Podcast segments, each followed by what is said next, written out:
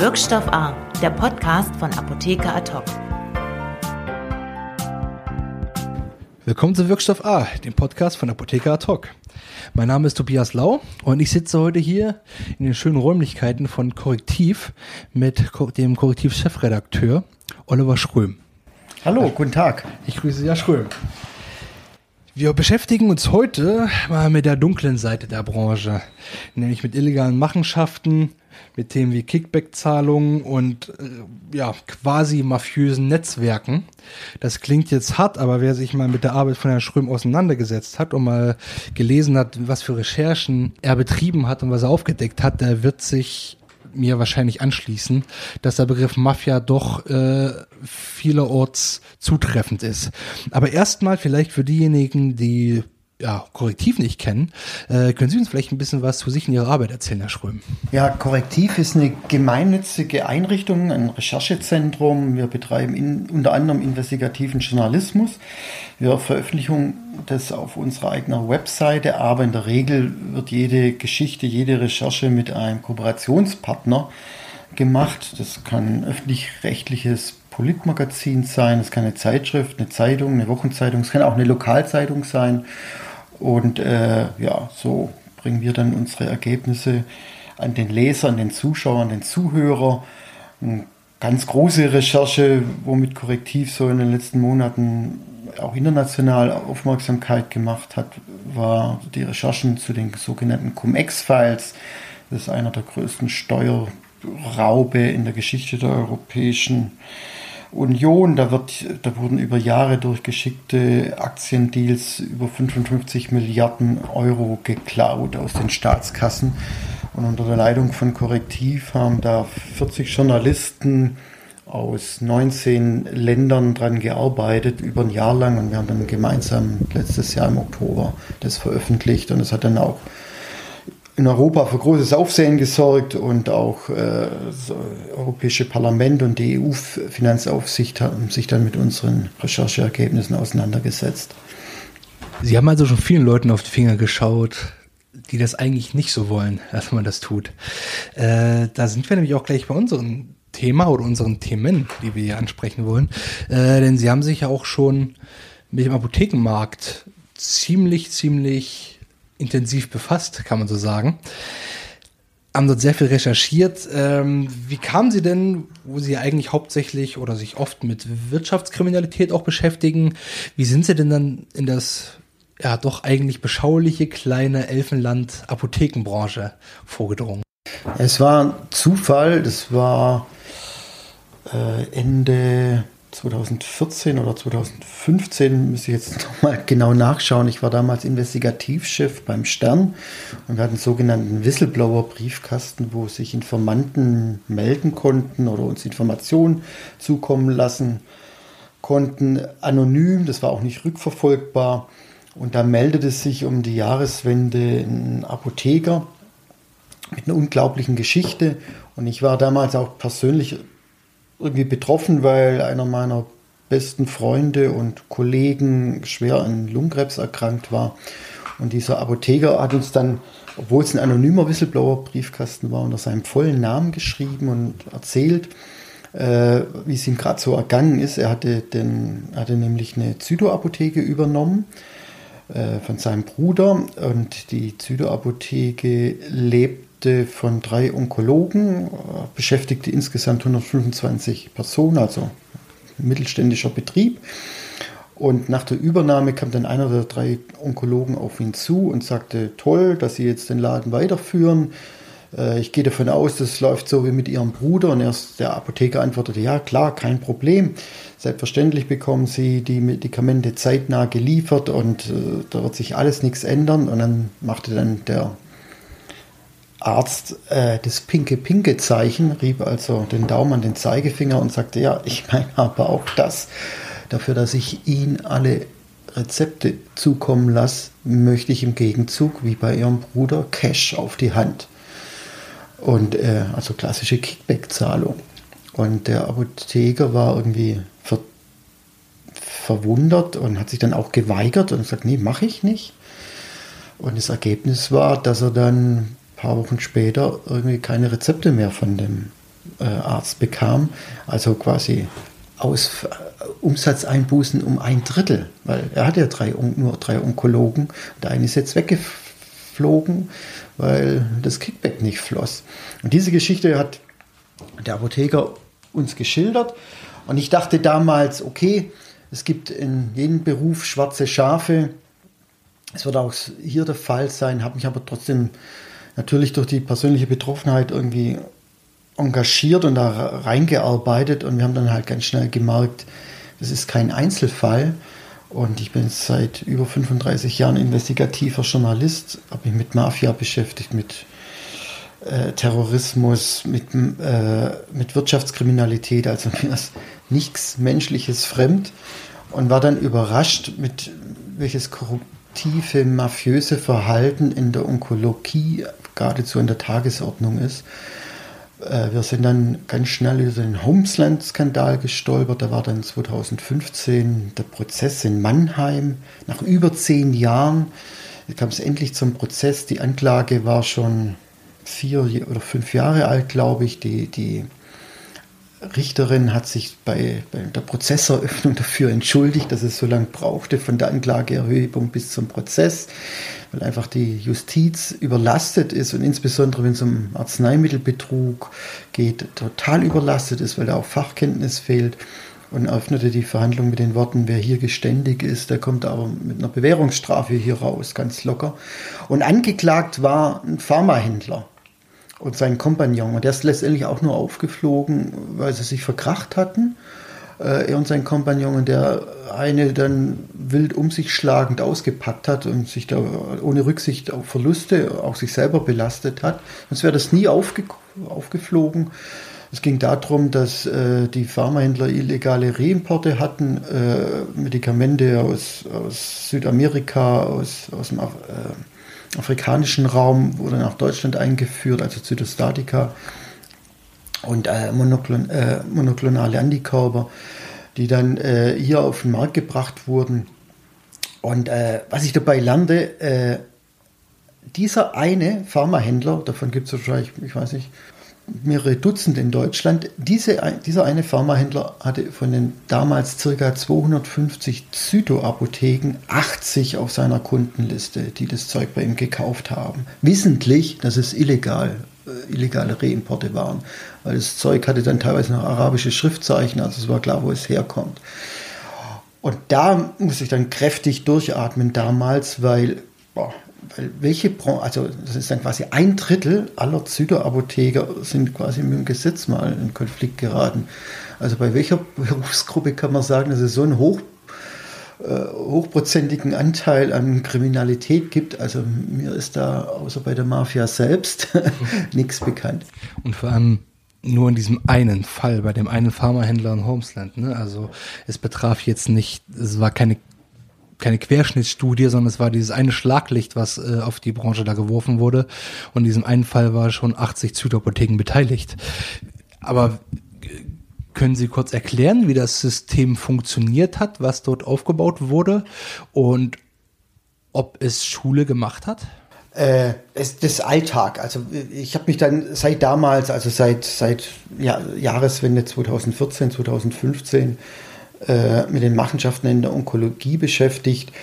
Und wie, wie eingangs geschildert, ich bin da reingerutscht und äh, hatte keine große Vorkenntnis und mit meinem Kollegen Niklas Schenk mache ich das jetzt quasi seit damals. Wir sind jetzt seit fünf, sechs, ja, bald fünf Jahren mit dem Thema beschäftigt und haben halt zunehmend gelernt und sind zunehmend verwundert, was, äh, was da alles stattfindet in der Branche. Wie gesagt, äh, ist einfach überraschend, wie, wie breit da Korruption äh, äh, an der Tagesordnung ist. Man hat einfach ein systemisches Problem, aber im Prinzip ist es ganz simpel. Äh, es, überall, wo es um viel Geld geht, ist Kriminalität nicht weit. Aber das überrascht natürlich wegen in anderen Branchen weniger, aber jetzt gerade bei Heilberufen äh, ist man einfach entsetzt, weil man geht ja eigentlich davon aus, wenn einer Apotheker oder Arzt wird, äh, als einen Heilberuf ergreift, dass er eine bestimmte Einstellung zu seinem Beruf hat und deshalb auch Medizin oder Pharmazie studiert hat und nicht den Beruf macht, um kriminelle Machenschaften reich zu werden, teilweise unermesslich reich. aber dem ist leider so. Ähm, man kann es leicht erklären. Wir haben ca. 1,5 Millionen Krebskranke in Deutschland. Es werden zunehmend mehr, also zynisch ausgedrückt, ist eine Wachstumsbranche. Es ist ein Milliardenmarkt. Es geht um ca. 4 Milliarden allein in Deutschland, was da an Medikamenten umgesetzt wird. Und diesen Milliardenmarkt teilen sich ein paar Pharmakonzerne, ca. 1500 Onkologen und Hämatologen, 250 Zytoapotheken und ein paar Dutzend Pharmahändler. Und, äh, und das System ist ganz einfach. Äh, das sind die teuersten Medikamente, das, mitunter die teuersten Medikamente auf dem Markt. Eine, eine Therapie mit Antikörper kostet gut und gerne auch mal 100.000 Euro. Also dieses Rezept ist richtig wertvoll. Wenn jemand Krebs hat und der Arzt verschreibt eine Antikörpertherapie, ist dieses Rezept ein Vermögen wert. Und deshalb heißt es in der Branche auch Pharmagold. Also dieses Rezept heißt Pharmagold. Und äh, eigentlich haben wir ja in Deutschland äh, freie Apothekerwahl. Also mein Hausarzt darf mir nicht empfehlen, wo ich, äh, wo ich mir meinen Hustensaft hole. Das gilt aber nicht für Zytoapotheker. Genau. Und da fängt es schon an. Das macht medizinisch sinnvoll sein, dass, dass der, der Arzt da das Rezept gar nicht dem, dem Patienten, dem Krebspatienten in die Hand drückt, sondern gleich zum, zum Apotheker seines Vertrauens schickt, weil, weil das Zeug ja schnell hergestellt werden muss, weil oft sind die Haltbarkeiten enorm kurz, oft vielleicht nur acht, neun Stunden. Da muss das Zusammenspiel Arzt, Apotheker einfach funktionieren. Aber im Umkehrschluss führt es einfach dazu, dass Apotheker dann auf Ärzte zugehen und sagen, okay, wie viel Geld wollen Sie? Auf welchem Nummernkonto, in welchem, in welchem Offshore-Land wollen Sie die Kickbacks haben, dafür, dass Sie mir alle Rezepte liefern? Klingt ein bisschen schräg, unglaubwürdig, aber wir haben das ganz simpel mit versteckten Kameras dokumentieren können im Jahr 2016. Ich war damals bei Panorama.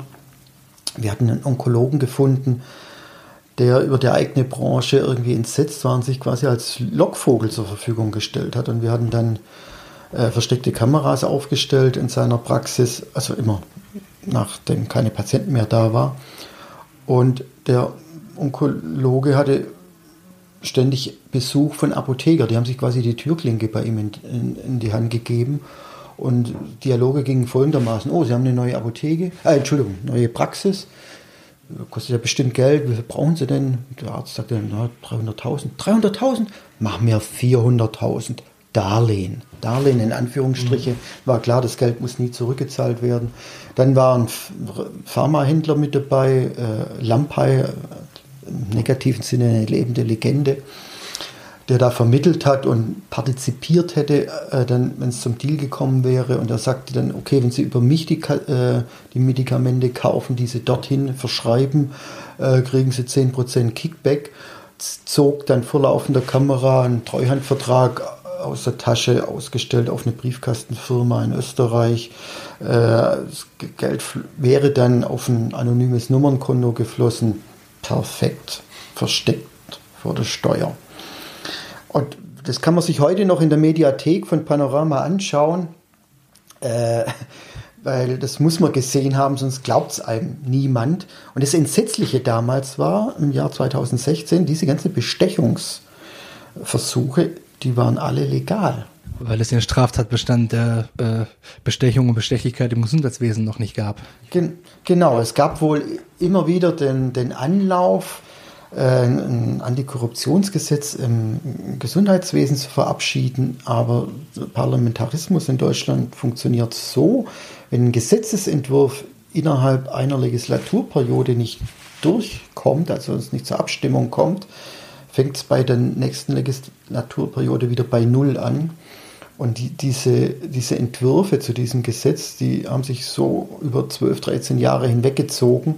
Hatte vielleicht auch immer damit was zu tun, dass die FDP äh, da die Finger im Spiel hatte und das Gesundheitsministerium besetzt hat. Auf jeden Fall, niemand wollte offensichtlich dieses Gesetz und somit waren all die Machenschaften legal. Dann kam unser Beitrag und äh, ich weiß nicht, ob es einen ursächlichen Zusammenhang gab. Auf jeden Fall ist dann nach über zwölf Jahren zwei Monate nach Ausstrahlen unseres Beitrages dieses Gesetz verabschiedet worden. Es ist nicht ganz rund, das Gesetz, aber immerhin hat es Deutschland ein Antikorruptionsgesetz im Gesundheitswesen und Ärzte können äh, oder Apotheker können es nicht mehr einfach so die Ärzte kaufen, aber die haben schon andere Mittel und Wege gefunden. Ich wollte gerade sagen, hat es wirklich viel bewirkt, das neue Gesetz? Also neu, es war ja 2015 dann, ne? Äh, 2016. 16, ja. ja. Hat sich seitdem viel verändert? Ja, äh, es ist ein bisschen wie Hase und Igel. Also die, die Kriminellen in der Branche sind dem Gesetzgeber immer einen Schritt voraus. Also die können jetzt nicht mehr einfach äh, äh durch, durch Scheinstudien äh, irgendwelche Gelder dem Arzt zukommen lassen, sondern man muss es schon raffinierter anstellen. Äh, da gab es gerade auch ein wegweisendes Urteil in Hamburg über einen Apotheker, mit dem ich mich jahrelang auseinandergesetzt habe und der sich auch mit, sich mit mir jahrelang juristisch auseinandergesetzt hat. Äh, aber der Mann ist jetzt, äh, wenn ich da auch viel Haare lassen musste, ist jetzt zu über drei Jahre Gefängnis verurteilt worden. Und der hat es einfach ganz geschickt gemacht. Er, der hat sich ganze medizinische Versorgungszentren über einen Strohmann gekauft. Also er musste die erste nicht mehr bestechen, sondern die erste gehört ihm. Und äh, die haben natürlich dann auch bei ihm. Und war dabei ja auch sehr mutig und dreist, was man sagen muss. Ne? Also einer der Ärzte in dem medizinischen Versorgungszentrum war ein Arzt, der eine homöopathische Praxis betrieben hat, die 300 Kilometer entfernt lag, der sich äh, der Gesellschafter war des MVZ, aber niemals zu irgendeiner Gesellschafterversammlung gegangen ist, sich immer hat vertreten lassen, nie irgendein Interesse gezeigt hat. Also war eigentlich schon, also schon der gesunde Menschenverstand bei einem einfachen Blick darauf zeigt, dass es nur ein Strohmann gewesen sein kann. Schön, dass Sie das so schildern. Mir ist es juristisch untersagt, mich zu, zu diesem Apotheker zu äußern. Muss ich auch nicht mehr. Wir haben auch ein Buch drüber geschrieben, gegen, gegen das er juristisch äh, vorgegangen ist. Und dann der Verlag aus wirtschaftlichen Überlegungen sich dann auch entschlossen hat, das Buch nicht länger zu, zu äh, zu verlegen. Aber was wir in dem Buch enthüllt haben, dafür ist er jetzt auch zu drei Jahren Gefängnis verurteilt. Drei Jahre und sechs Monate. Ach, noch mehr, okay. Ja, ja. Und ja, das ist ein Buch, was ich auch den Zuhörern jetzt sehr gerne ans Herz legen würde und das eigentlich fast jeder Apotheker auch mal gelesen haben kann, gelesen haben sollte. Nur leider, wie Sie es gerade erklärt haben, kann man das Buch nicht mehr kaufen.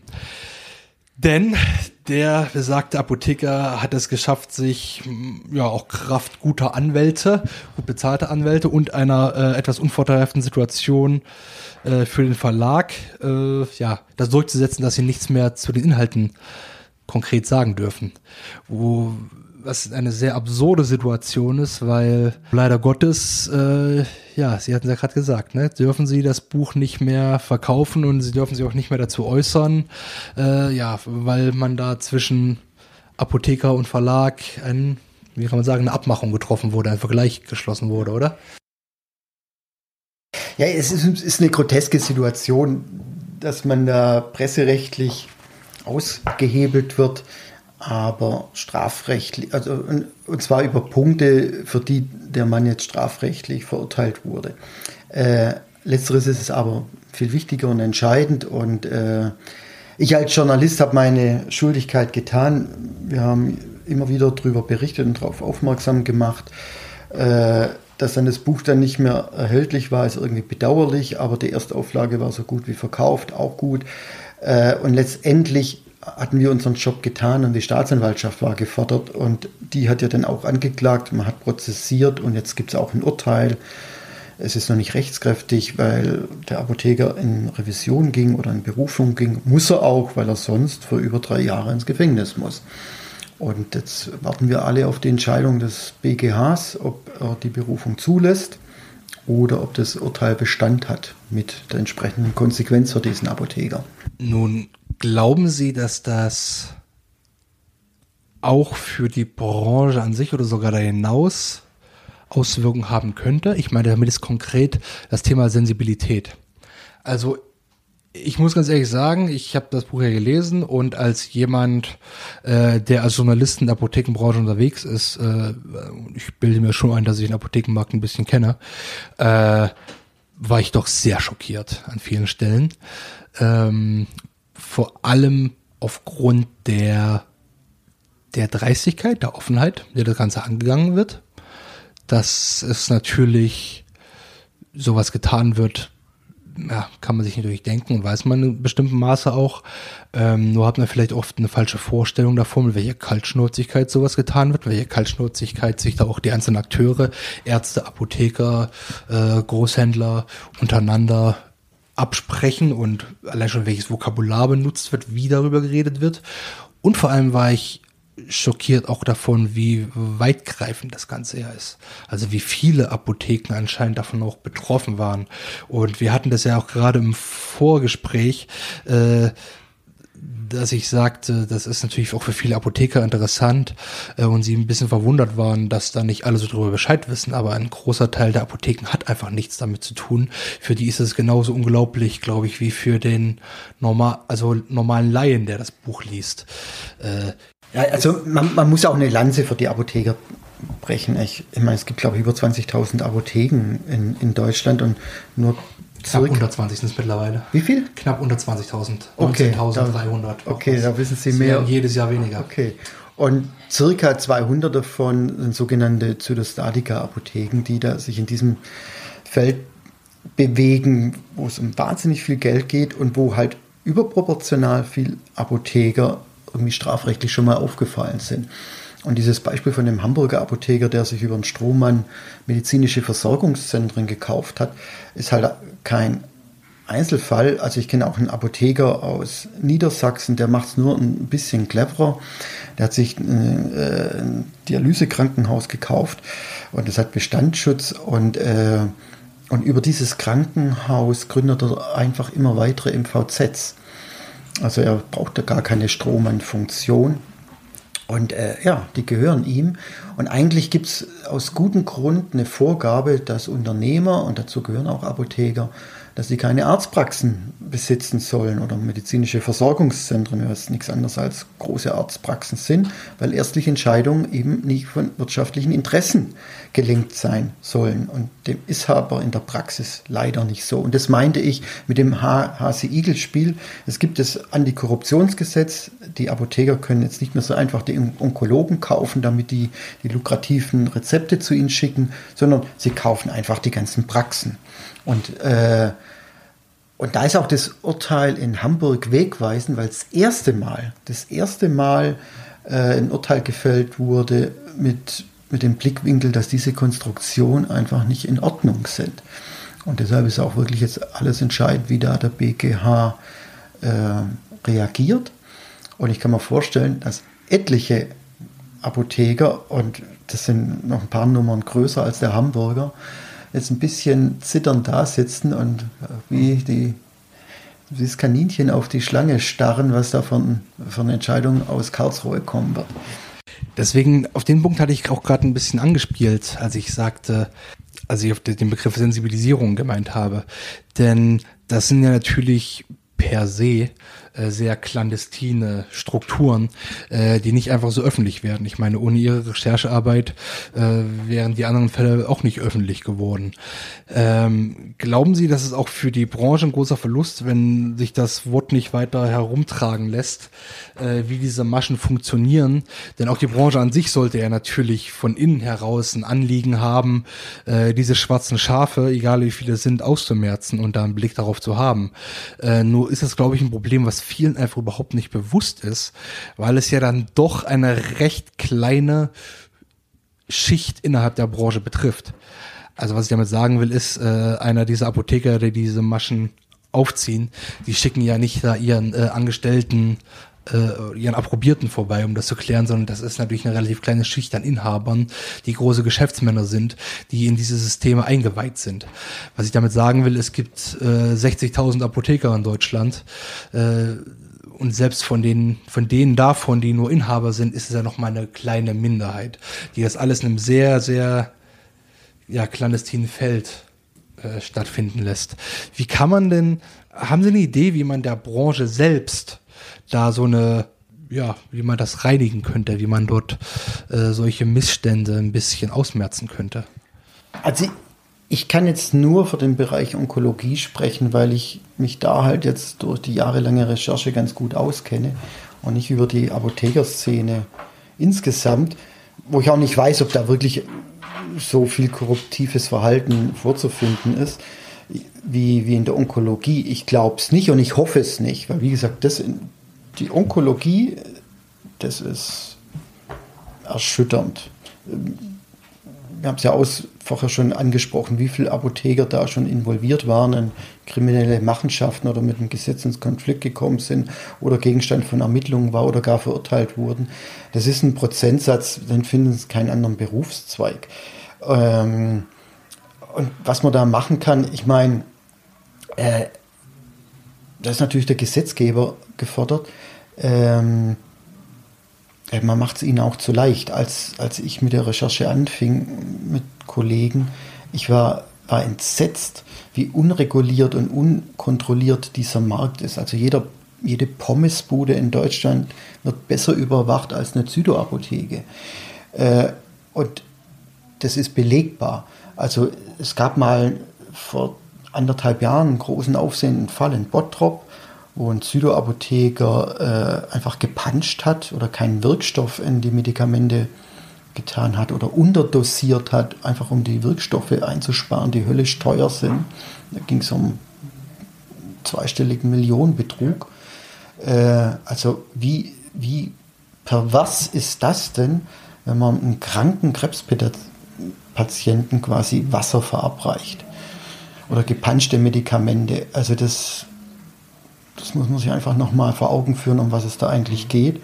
Und es ist natürlich auch ein Stück weit das perfekte Verbrechen, weil stirbt ein Krebspatient, wird niemand anfangen zu hinterfragen, ja, könnte der noch leben, wenn er ein anständiges Medikament bekommen hat, weil das wird ja nicht kontrolliert. Das sieht man ja, das ist ja in dem Fall so geschehen. Ne? Er wurde ja angeklagt wegen 60.000 Fällen also dass er quasi die äh, Zytostatika gepanscht haben soll. Verurteilt wurde er wegen 14.000 Fällen, weil man genau das eben nicht nachweisen konnte. Stattdessen hat man eben gesehen, wie viel Wirkstoffe er eingekauft hat, hat das hochgerechnet auf die Menge an Zubereitung, die er gemacht hat, hat gesagt, okay, äh, wenn er quasi, also diese 14.000 ist die Mindestzahl, wenn er so gemacht hätte, dass er mit den Wirkstoffen 46.000 äh, richtige Zubereitungen machen können, dann wäre für 14.000 kein Wirkstoff mehr da gewesen. Also 14.000 ohne Wirkstoff. Aber das ist ja eine reine mathematische Hilfskrücke. Das ist ja nicht, äh, also das ist genau dieser Punkt. Man kann das natürlich, wie kann man das nachweisen? Ein Großteil der Menschen ist gestorben. Natürlich kann man sagen, mein Verwandter, dem ist merkwürdigerweise trotz einem halben Jahr Chemotherapie nie die Haare ausgefallen. Aber das ist kein gerichtsfester Beweis. Ne? Und dazu, wenn die Menschen tot sind, äh, äh die, sind sie unter, unter der Erde oder verbrannt und das und selbst wenn man sie exhumiert, die oder exhumieren kann, die Medikamente sind schon längst abgebaut. Also man kann den Nachweis nicht bringen. Äh, aber das Interessante ist, alle Fälle, die in den letzten Jahren aufgeflogen sind, ob das das Homesland-Verfahren in Mannheim war, gegen, den, gegen die Pharmahändler, bei dem 80 Zytoapotheker mit drin hängen, ob das der Bottropper Fall war, oder letztendlich jetzt auch in Hamburg, wenn wir Journalisten da auch unseren Beitrag hin und wieder leisten konnten, aber letztendlich flogen die Fälle nur deshalb auf, weil es Whistleblower gab aus dem Betrieb heraus. Umgekehrt, die Kontrollen finden nicht statt oder sind zahnlose Tiger, man kommt diesen Verbrechen oder diesen Verbrecher nicht auf die Schliche. Und da liegt halt das Problem, dass die, die Überwachung, die Kontrollen zu schwach sind, die Gesetze zu, zu schwach sind.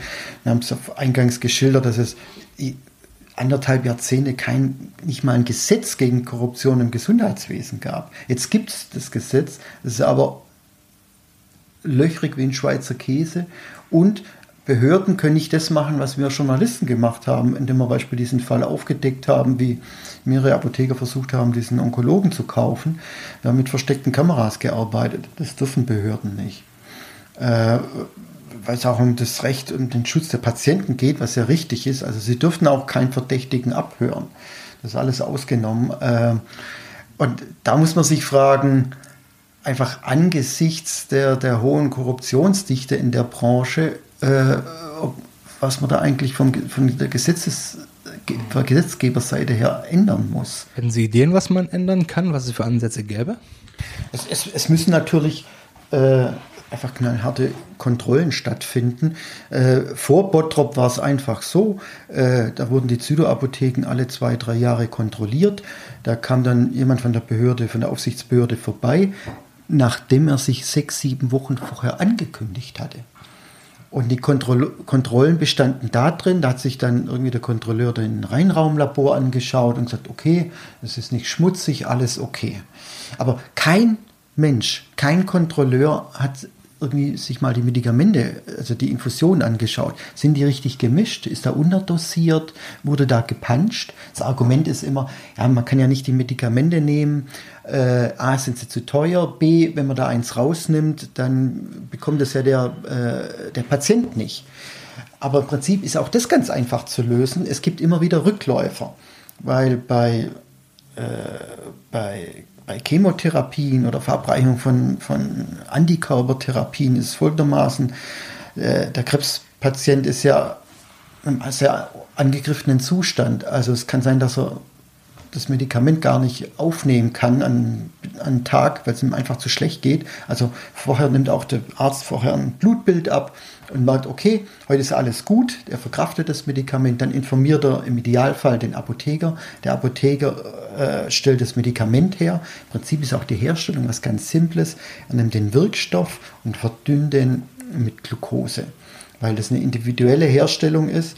Es berechnet sich nach Körpergröße, Alter und Gewicht des Patienten. Weil ist es unterdosiert, wirkt es nicht, ist es überdosiert, schad, schadet das Medikament mehr, als es nutzt.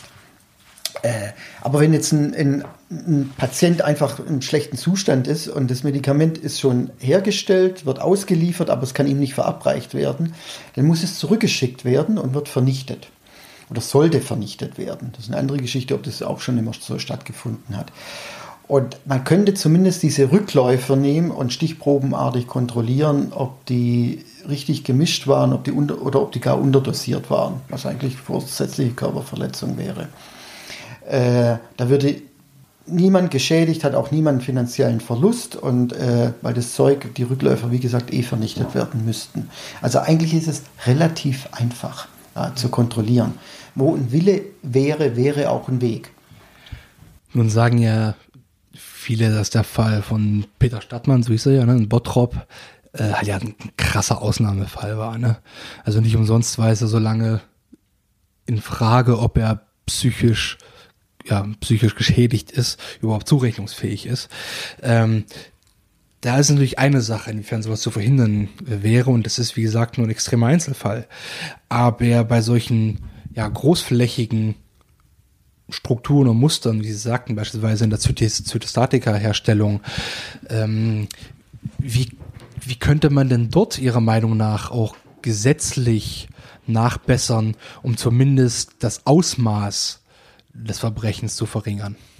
Denn das ist ja auch ein sehr clandestines System, über das man, wie Sie auch sagten, ne, wenn dann oft nur über Whistleblower etc. hereinkommt. Der, der Fall im Bottrop von, von dem Zytostatika-Apotheker ist Fluch und Segen zugleich. Äh, Segen, weil da durch, den, durch das Spotlight, durch die große Öffentlichkeit, die sich mit dem Fall auseinandergesetzt hatte, äh, endlich mal realisiert wurde, was da eigentlich los ist in der Onkologie oder was da alles möglich ist und mit welcher krimineller Energie da ge gearbeitet wurde in diesem einen konkreten Fall. Fluch, weil alle sagen, ja, das ist ein Einzelfall. Es stimmt, es ist ein Extremfall, aber kein Einzelfall. Ich würde jetzt nicht sagen, dass Süderapotheker punchen, so wie der Stadtmann, aber was unsere Recherchen ergeben haben, äh, die wenigsten kümmern sich um die Vorgaben der Herstellerkonzerne, was die Haltbarkeiten anbelangt. Es gibt zum Beispiel Wellcate, da sagt der Hersteller äh, Janssen, dieses Medikament ist nach, nach, äh, nach Herstellung, also nachdem es vermischt wurde mit, mit äh, Kochsalz oder Glucose, äh, acht Stunden haltbar. Länger übernimmt der Hersteller keine Garantie, dass es da noch danach wirksam ist. Aber ich weiß aus vielen Recherchen, dass viele Ärzte und insbesondere Apotheker sich nicht nach dieser Vorgabe oder in der Vorgabe halten, die ja festgeschrieben ist in der Fachinformation, sondern dieses Medikament dann auch noch verabreichen lassen, nachdem es irgendwie zwei Wochen alt ist. Ähm, auch das wird nicht kontrolliert. So quasi, was gilt jetzt? Gilt die Fachinformation. Das ist quasi, der Hersteller hat ja irgendwann das Medikament entwickelt, bekam die Zulassung vor der EMA, von der Europäischen Zulassungsbehörde, unter bestimmten Auflagen, hat seine Stresstests, seine Studien vorgelegt und die EMA sagte, okay, das Medikament darf auf dem Markt und dann steht in der Fachinformation halt drin, wie man mit dem Medikament umgehen darf und wie lange es angewendet werden darf. Und da setzen sich einfach viele hinweg aus unterschiedlichen Gründen und auch das wird nicht kontrolliert und auch nicht richtig in Frage gestellt. Äh, da gibt es auch keine eindeutige Rechtsprechung. Ich weiß, dass viele Apotheker da rechtens arbeiten, also die dann das Zeug wegwerfen, sind dann mhm. sogenannte Verwürfe und es dann gegenüber den Kassen abrechnen, zum Beispiel bei der AOK und sagen, das Medikament war abgelaufen. Äh, ich möchte denn das erstattet bekommen, was eigentlich auch rechtens wäre.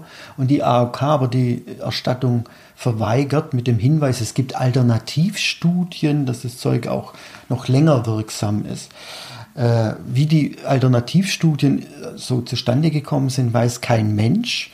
Äh, entscheidend ist, denke ich, die Fachinformation der Hersteller. Jetzt muss man allerdings auch fairnesshalber sagen, dass natürlich auch der Hersteller seine Interessen hat.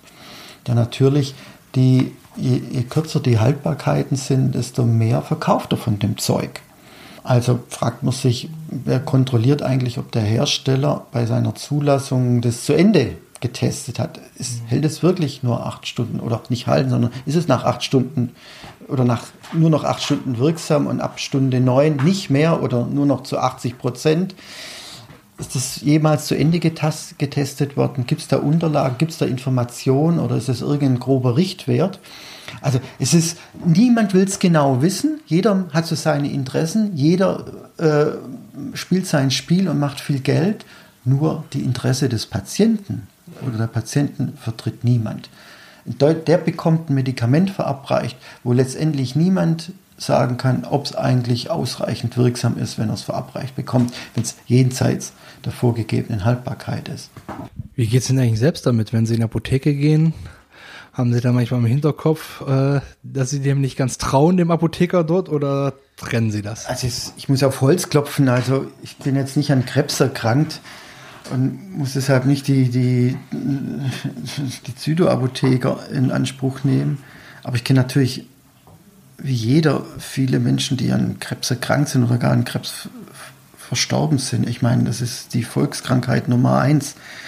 Äh, und klar, wenn ich dann an einer Pseudo-Apotheke vorbeikomme, dann muss ich schlucken. Wobei es geht ja mittlerweile nicht nur um Pseudo-Apotheken, es geht halt auch um die Herstell- Betriebe, das sind ja so quasi industriell arbeitende Apotheken, die das noch einen viel größeren Aufwand machen und die flächendeckend arbeiten, bundesweit. Wo man sich dann fragt, wenn sie sich, äh, wenn sie Velcade herstellen, äh, da gibt es ja schon einen Branchenführer, der sitzt in Hamburg. Wie schafft er das dann, dass es äh, innerhalb der vorgegebenen Haltbarkeit in Garmisch-Partenkirchen an den Patienten kommt? Äh, also die Herstellbetriebe haben natürlich kein Interesse, dass diese Haltbarkeitsvorgaben so zu gelten haben. Aber da muss einfach Klärung herbeigeschafft werden. Und da ist wiederum die Politik gefordert und da sind natürlich auch die Zulassungsbehörden gefordert.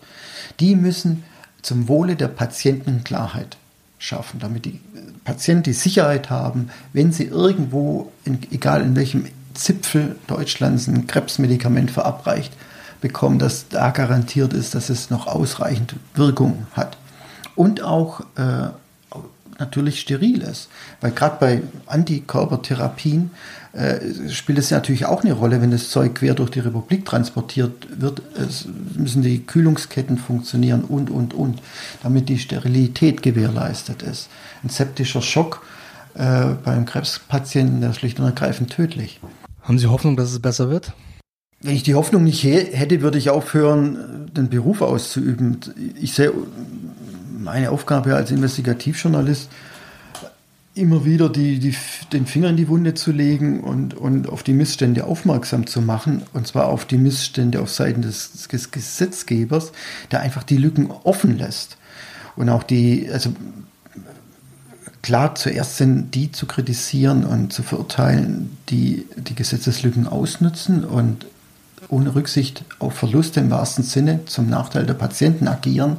Aber umgekehrt muss man auch dann äh, die Gesetzgeber zur Verantwortung ziehen und sagen, ihr habt gefälligst äh, dafür zu sorgen, a, dass die Gesetzeslücken nicht so gähnend groß sind und b, dass da Kontrollen stattfinden. Weil klar, so, sonst ist es eine Einladung zum Missbrauch. Aber bis jetzt haben Sie aber wieder ganz gut gemacht. Hoffen wir, dass es Früchte trägt. Ich danke Ihnen für das Gespräch, Herr Schröm. Habe mich sehr gefreut. Machen Sie weiter so. Danke. Wirkstoff A, der Podcast von Apotheker Ad hoc.